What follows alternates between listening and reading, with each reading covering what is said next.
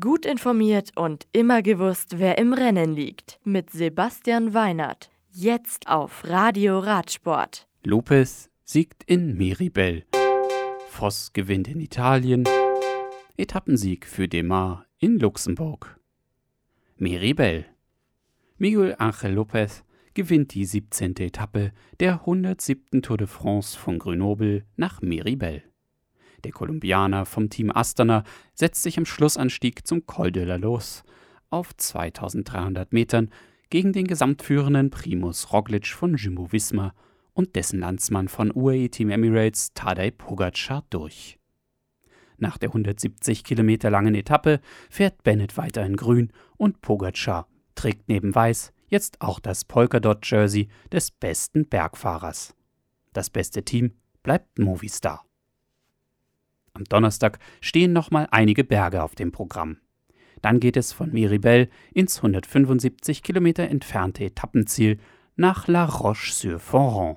Unterwegs sind neben einer Sprintwertung auch wieder Berge der dritten, zweiten und ersten sowie mit dem Monté du Plateau de Gléré sogar ein Or-Kategorieberg mit durchschnittlichen fast 11% Steigung zu bezwingen. Am Ende geht es dann 10 Kilometer bergab ins Ziel. Nola.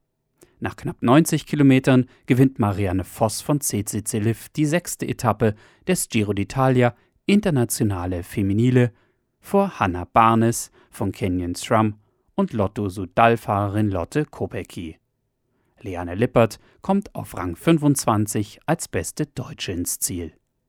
Die Malia Rosa bleibt bei Annemiek van Fleuten, Marianne Voss bleibt beste Sprinterin, Harvey die beste Jungfahrerin, Utrup Ludwig die beste Bergfahrerin und in der Teamwertung hat sich gegenüber dem Vortag mit der Equipe Paulé K ebenfalls nichts geändert.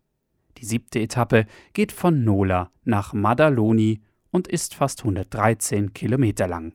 Neben einer Sprintwertung werden die Fahrerinnen am Donnerstag dann zwei Berge der dritten Kategorie zu meistern haben. Esperange. Die fast 164 Kilometer lange, wellige zweite Etappe der Skoda Tour de Luxemburg gewinnt Arnaud Demar von Groupama FDJ. UAE-Fahrer Jasper Philipsen wird Zweiter, Alexander Krieger von Alpecin Phoenix belegt Etappenrang 3. Ulissi bleibt Leader der Rundfahrt, Philipsen bester Sprinter und beste Jungprofi. Das Bergtrikot trägt Single und UAE Team Emirates führt die Teamwertung an.